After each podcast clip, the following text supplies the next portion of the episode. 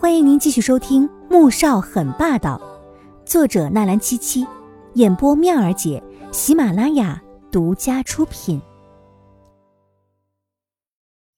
第四百三十八集，穆子饶见他一副再不答应就跟他急的模样，只好点点头。唉，真不知道是不是上辈子欠了你们小两口的。黄天武松了口气，突然想到还有一件关于穆恩恩的事情。啊，对了，还有恩恩，那天我在餐厅看到他了。穆子饶又停下来，他既然提起穆恩恩，就一定是有事情发生了。她，她怀孕了。黄天武沉默片刻，缓缓说道，却像是扔了一记炸弹似的，令穆子饶好一阵不知所措。谁的？穆子饶拧眉，如果那个男人负责。穆恩恩一定会带回穆家，可是现在穆元是一点消息都没有，而黄天武还特意跟他说，怕是那个男人是不想负责了。我只能说这些，你去和二少说说吧，我怕恩恩会撑不住的。他知道穆恩恩很爱许西，所以他不知道如果自己说出许西的名字，穆家会对他做什么事情来，但他知道穆恩恩一定不希望许西有事。穆子饶恼怒的说：“穆恩恩都怀孕了，你还想替她瞒着那个混蛋？”黄天武愣了愣：“我只是觉得，恩恩一定不希望那个人有事的。”你觉得？你又不是女人，你当然不知道我们女人心里的想法。再说了，我比你了解恩恩。正因为以前恩恩经常和他说起许西。他才知道许西在穆恩恩心里的地位有多么的重要。之前他气愤的时候，想要穆萧寒狠狠收拾他一顿，让他不再伤害穆恩恩。可是事后他冷静下来，知道这样做只会让恩恩更加的痛苦。但如果是他自己提出要许西负责，那就另当别论了。穆子饶被他这话堵的是哑口无言，烦躁的抓了抓头发。哼，算了。我送你下去。不用了，你睡吧。穆子饶忍不住翻了个白眼，他特意跑过来说了这么多糟心的话，他的心是有多大才能继续睡大觉啊？我顺路。黄天武无话可说，两人朝电梯走去。突然，他咦了一声：“哎，那不是林小姐吗？”穆子饶顺着他的视线看过去，脸色突然一冷。浑身散发着一股阴寒之气。你，你和他什么时候结婚？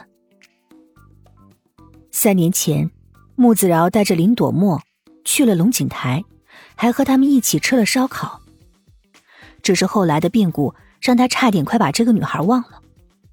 不过，和三年前的素静相比，现在的林朵墨多了一股子的妩媚，眉宇间多了淡淡的清愁，而且。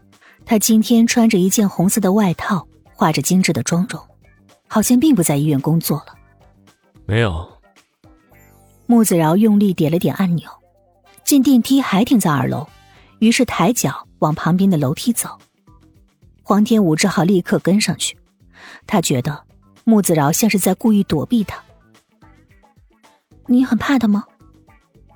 穆子饶转过身，瞪着他，随即牵起了一丝冷笑。就我我有什么好怕的？只是不想让自己恶心罢了。黄天武傻了，这两个人是结仇了吗？他只觉得气氛非常的凝滞，再也不敢多问，闭上了嘴，一路沉默的往一楼走。只是当两人走出医院大门的时候，却怎么也没有想到，竟然会碰到穆萧寒，又或者说穆萧寒是特意来逮他的。你们怎么会在一起？穆萧寒从车上下来，脸色黑沉沉的。穆子饶吓得想掉头就跑，黄天武比他好不到哪儿去，两条腿都打颤了，心虚至极。哦，我我头疼，我过来找他拿点药。他突然蹦出这么一句来，觉得自己真是急中生智，都想替自己点赞了。可是男人哪里会信嘛，在他毫无防备之际，伸手抢过他的包。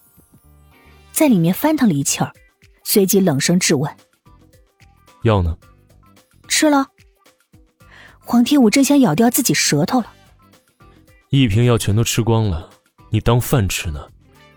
穆萧寒冷笑，脸色更是阴寒无比。没药了，就开了一粒。你你不信的话，你问他。黄天武再也掰不下去了，指着穆子饶，决定祸水东引。穆子饶拍了拍额头，干笑着说：“不是，是没药了，就开了一颗。我要听实话。”穆萧寒咬牙，语气森森的逼问，心中却是充满了期待。黄天武眨了眨眼，又看向了穆子饶，最后咬了咬牙说：“我，我记起了一些事情。”穆萧寒眼底一阵狂喜，上前抓住他肩膀：“你恢复记忆了？”“没有，我只是记得一些片段，是我很小的时候，在一个很破旧的地方，跟好多小孩子挤在一起抢馒头吃。这样，他总该相信了吧？”说完，他又看向了穆子饶，穆子饶点了点头：“他只记得一些片段，慢慢的。”这是恢复记忆的征兆。本集播讲完毕，感谢您的收听，记得点赞订阅哦。